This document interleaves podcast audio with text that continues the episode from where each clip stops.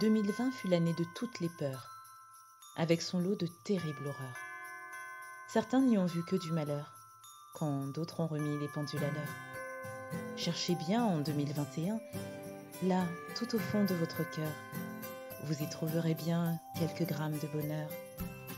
Très belle année à vous, prenez grand soin de vous et de ceux qui vous sont chers.